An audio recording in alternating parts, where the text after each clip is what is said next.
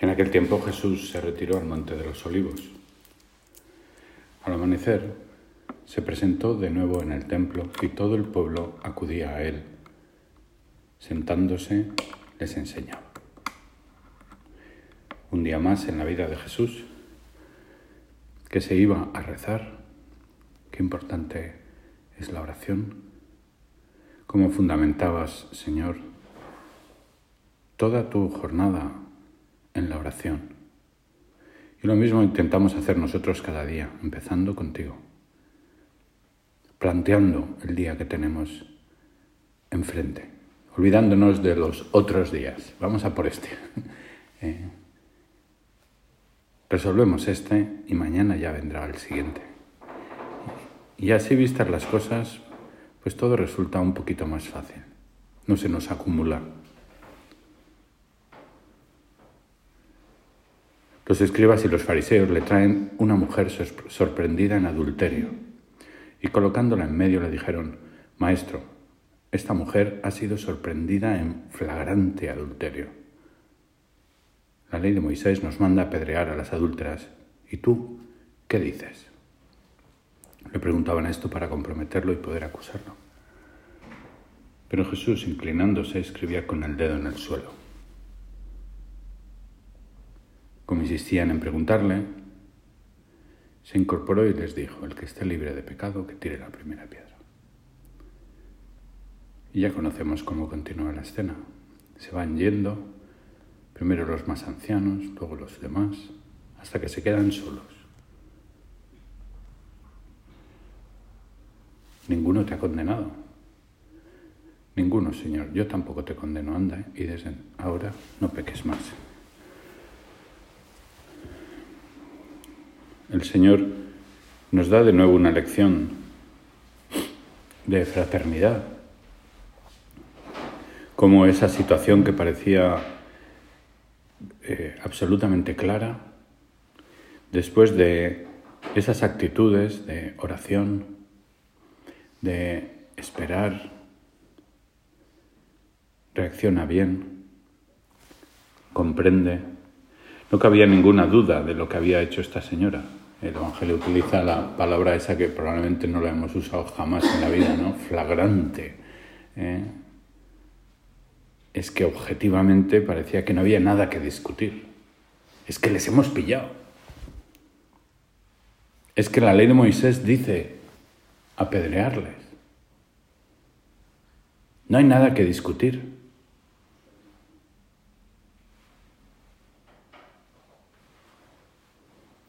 Una segunda actitud de Jesús, muy interesante. La primera era la oración.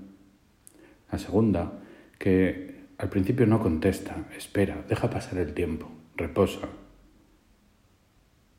Y lo mismo nosotros, no podemos precipitarnos, actuar pasionalmente, sentimentalmente.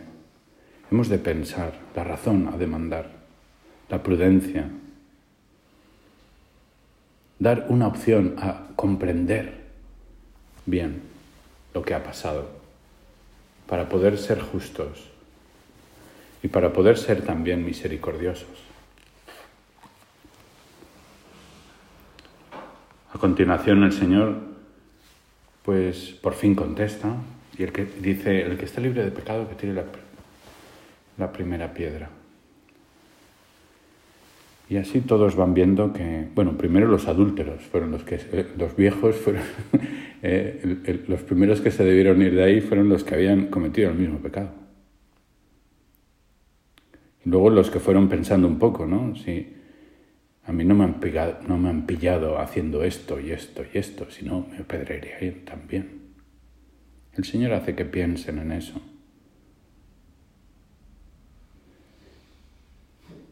Es muy fácil reconocer los pecados cuando nos han pillado.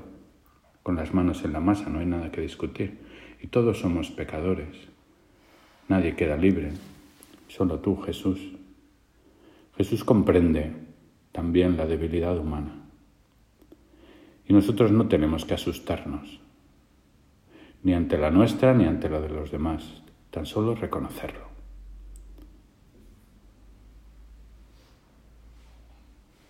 Reconocer nuestras flaquezas, nos ayudará a entender mejor a los demás, a entender, a comprender las flaquezas de los demás. Decía nuestro Padre, aprenderéis así a comprender las flaquezas ajenas, viendo las propias, a disculpar amando, a querer tratar con todos, porque no puede haber una criatura que no sea extraña. Y decía en camino, si eres tan miserable, ¿cómo te extraña que los demás tengan miserias? está dentro de los planes inteligentísimos de nuestro Señor el que seamos conscientes de nuestras miserias. A veces nos desesperamos de encontrarlas y podemos sacar tanto bien, sobrenatural, por supuesto. Nuestro corazón se puede hacer verdaderamente misericordioso viendo, palpando, experimentando nuestras miserias. Y el negar esa mirada interior nos puede hacer mucho daño. El Señor nos enseña hoy con esta actitud que amar es comprender, es querer comprender a los demás. En este mundo nuestro, cómodo, moderno, falta amor. Y una de las principales manifestaciones del amor es la comprensión. Amar es comprender al otro, esforzarse por ponerse en su lugar. Se habla mucho de unidad y de colaboración, decía nuestro Padre, pero no hay comprensión. Dios nos ha llamado en un tiempo en el que se clama por la comprensión y la comprensión no se vive, a veces ni entre las personas que obran de buena fe y quieren practicar la caridad, porque la caridad más que en dar está en comprender, comprender al otro.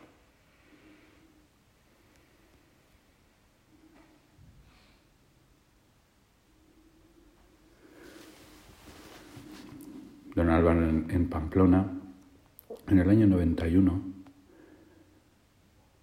decía, caridad, caridad entre vosotros primero, y la caridad desordenada, empieza por los de casa. Sabeos comprender, disculpar, que nos pongamos en la situación del otro. Y cuando viváis bien la caridad entre vosotros, entonces ya me creeré el apostolado que hacéis en vuestro club. Que vuestras obras estén mojadas de amor a los demás que no os canséis de tener detalles. Tenéis que ver bullir la sangre de Cristo en los demás. Ver a Cristo en los demás. Cristo adolescente, maduro, enfermo. La caridad la da la vida interior. Si faltas a la caridad, no es por carácter, sino por falta de vida interior. Amar es comprender. Y comprender, pues es esa palabra compuesta, ¿no? Prender, coger, tomar.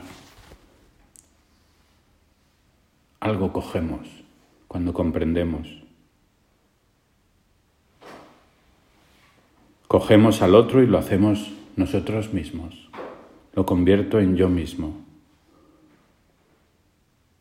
Es verdad que comprender también está relacionado con la actividad de la inteligencia, más que con el sentimiento. Es una prioridad a la inteligencia, es conocer mejor, conocerle mejor, ponerse en su cabeza, intentarlo, intentar asimilar sus ideas, sus reacciones, sus actos. ¿Por qué? ¿Por qué lo habrá hecho? ¿Por qué habrá actuado así? ¿Qué le puede pasar para que actúe así? Comprender y reconocer el valor de los demás para respetarlos mejor. Por eso quiero comprender, para poderle amar. Pero para comprender hay que esforzarse en comprender. Y solamente una vez la hemos comprendido, podremos amarle. Si queremos amar, primero hemos de comprender.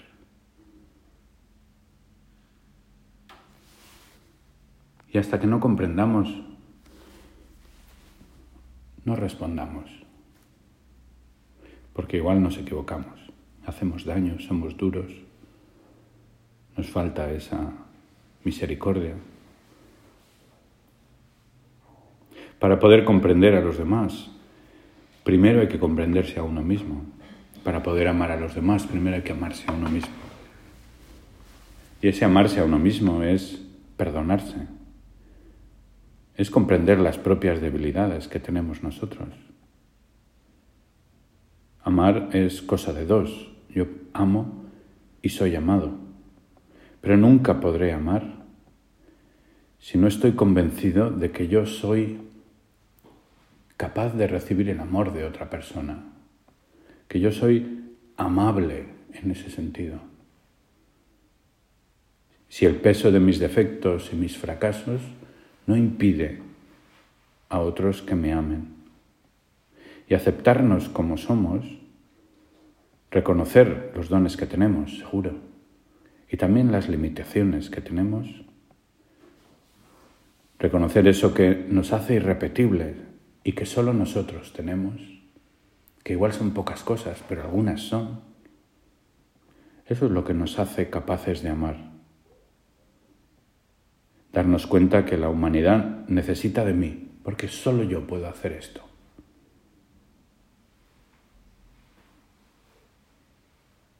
Recuerdo una vez, estando en Pamplona, en uno de los colegios, había una familia que tenía unos cuantos hijos, sí, y uno de ellos tenía una muy baja autoestima.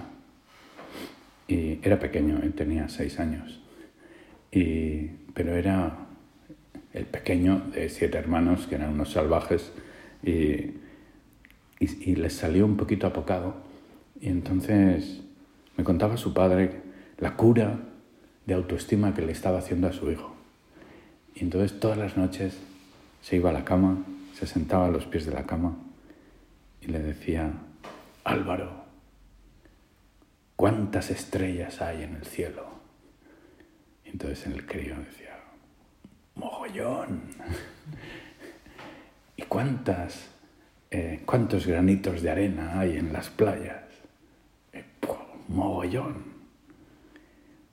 ¿Y cuántos Álvaro hay en el universo? Solo yo. Solo yo. No es egoísmo, no es ombliguismo. ¿eh? Pero nos hemos de ver así. Dios me ha creado. Así como soy. Con mis limitaciones. Y me tengo que querer así. Y tengo que dar de mí todo lo posible. La comprensión nace de tener un corazón bueno, como el de Jesús, generoso, dispuesto a ayudar, a servir. Y cuando uno se siente incomprendido, surge un montón de sensaciones negativas que nos separan de los demás, que nos entristecen. Una soledad que es difícil de llevar. Qué importante es sentirnos comprendidos. Qué importante es comprender a todos. Esa es la disposición del que ama de verdad. Comprender es la primera manifestación de caridad. Y para comprender tenemos que fomentar algunas disposiciones interiores. Primero, aunque decíamos que, que comprender es una actividad intelectual, de querer entender, pero no es solamente entender razones de la actuación, no es solo el ejercicio de una inteligencia que busca y averigua por qué ha sucedido. En ese entender está también el acogerle, el aceptarle, el mostrar interés por el hacerse cargo, el querer hacerse cargo, el tener esa disposición de escucha, de apertura, de interés, de reflexión por esa persona a la que queremos entender. En el fondo es generosidad, es salir de mí para ponerme en el lugar del otro, para conocer sus circunstancias.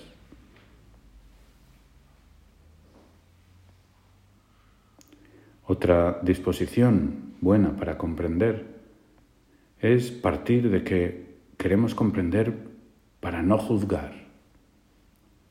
Cuando hemos juzgado es que no hemos comprendido. Nos precipitamos, Hemos sido duros, hemos aplicado la ley sin piedad. Y eso Jesús no lo hace nunca. No juzguéis. Lo dice claramente. No juzguéis. ¿Y cuántas veces, Señor, yo juzgo? Y además mal, duramente. Y restriego el pecado del otro.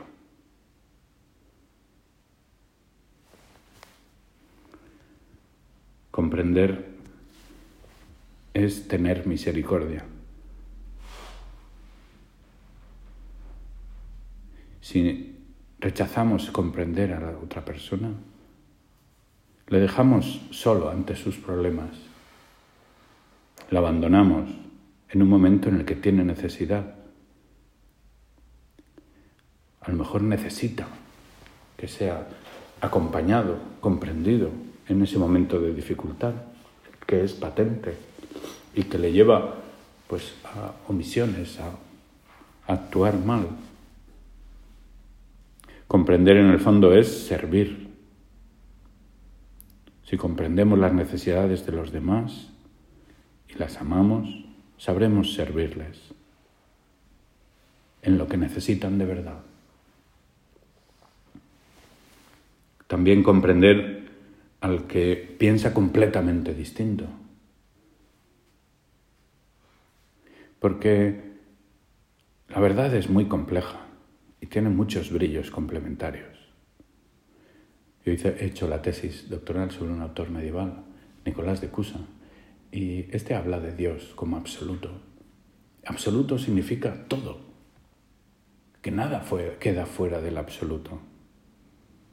Entonces tiene un pensamiento muy bonito que ha dado muchísimos quebraderos de cabeza a los filósofos metafísicos, porque dice que en Dios, que es absoluto, se, identifican los contradictorios.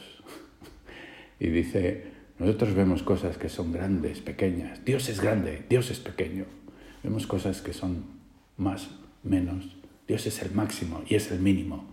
Eh, y en Dios máximo y mínimo se identifican, son lo mismo. Entonces todo, ah, esto va en contra del principio de no contradicción y tal, y se come en la cabeza. Pero en el fondo lo que está diciendo es, es esto, que la verdad es compleja, que por mucho que nosotros usemos palabras finitas para explicar las cosas infinitas, nuestras palabras finitas nunca jamás expresarán ni de cerca esa verdad infinita.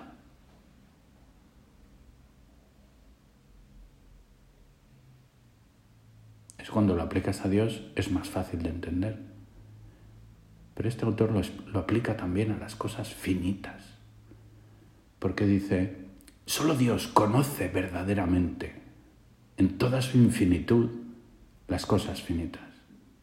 Y a nosotros nos pasa lo mismo, podemos describirlas un poco, podemos decir algo.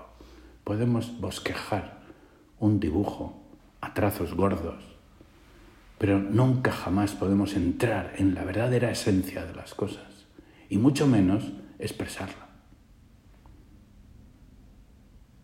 Comprender, porque nadie está en posesión de la verdad compleja, nadie, porque puede ser tan bueno hacer A como B. Lo importante es hacerlo juntos queriéndonos.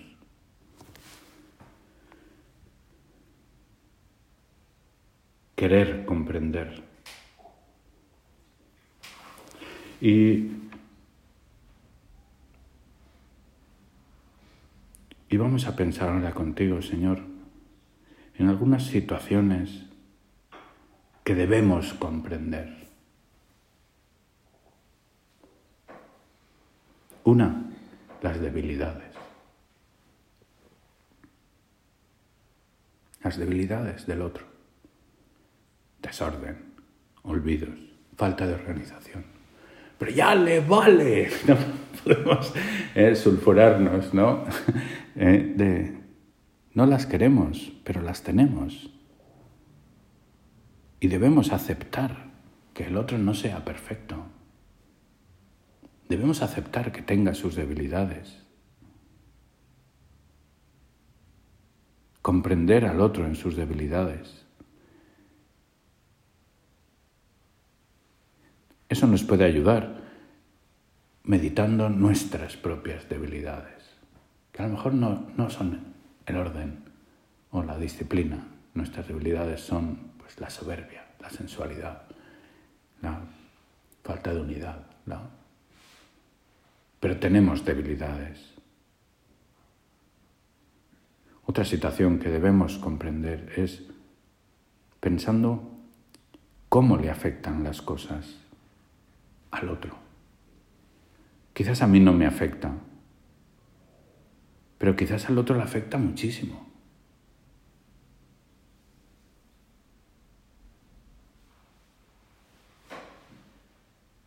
Me acuerdo, eh, hice el curso anual en Mallorca y solíamos ir a bañarnos.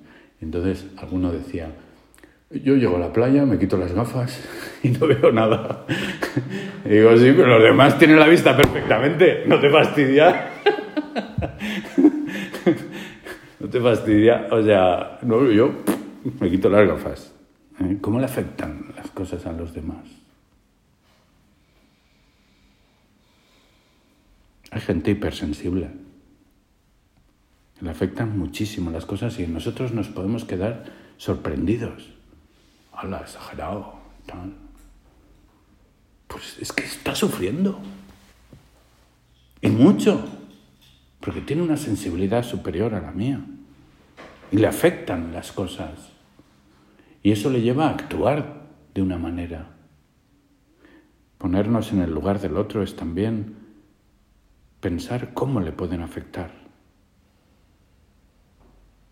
Otra situación que debemos comprender es pensar qué es lo importante para el otro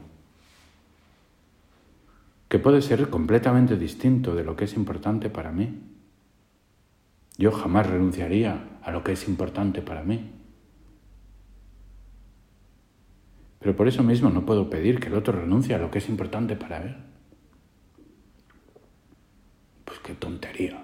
Pues es que para él es importante.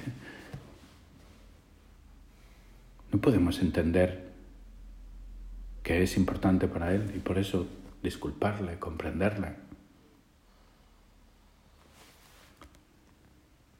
Pensar también cómo es su fuerza interior. Hay algunos más robustos, más indestructibles, más de titanio y otros más débiles,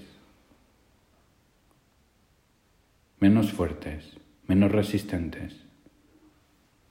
No podemos pedir lo mismo a todos. Si eres fuerte, resistes, si no, te rompes. No podemos dejar cadáveres a nuestro alrededor. Actuar según lo necesite cada uno. Para comprender, también tenemos que pensar en qué necesidades afectivas tiene la otra persona. Una persona que es más solitaria quizás necesita más el afecto, porque hay menos que se lo dan. Una persona que está aislada.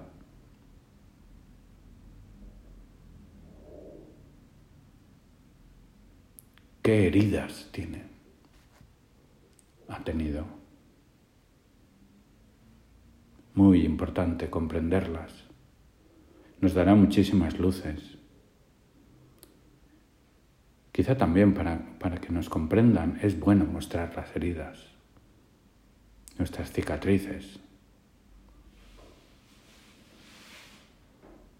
Ahí donde había una herida, será una zona muchísimo más sensible que el resto del cuerpo. Otra herida encima de esa herida puede ser mortal. Comprender es también saber qué heridas tiene. También qué santidad tiene, cómo es su vida interior. A los santos se les puede hablar fuerte, pero a los mundanos no. ¿Te acuerdas cuando nuestro padre se encontró con Sor Lucia, la vidente de Fátima? Primer encuentro. Y, nuestro padre le dijo directamente, Sor Lucia, que se puede ir al infierno, ¿eh? La Virgen le había dicho que se iba a ir al cielo. y, y Sor Lucia lo, le dijo, sí, sí.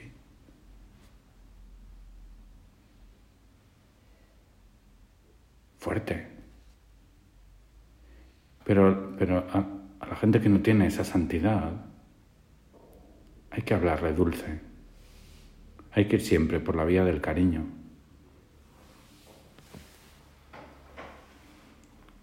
Amar es comprender. Y no hay cosa más dura que decir, nadie me comprende. No, no sé si te habrá pasado alguna vez venir aquí al Señor a llorarle. Eh, Señor, nadie me comprende. Porque no es verdad. Jesús, tú siempre nos comprendes. El único que nos comprende de verdad. Y eso también cuenta. Los hombres pueden fallarnos, los hombres pueden ser duros, pero tú nunca me juzgarás duro. Siempre me comprendes.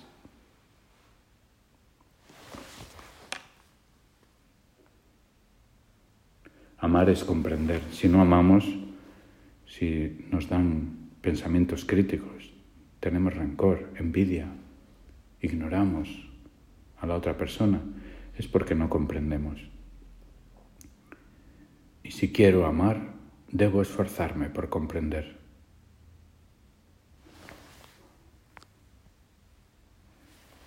Alegraos con los que se alegran, llorad con los que lloran, decía San Pablo. Tened un mismo sentir los unos para con los otros.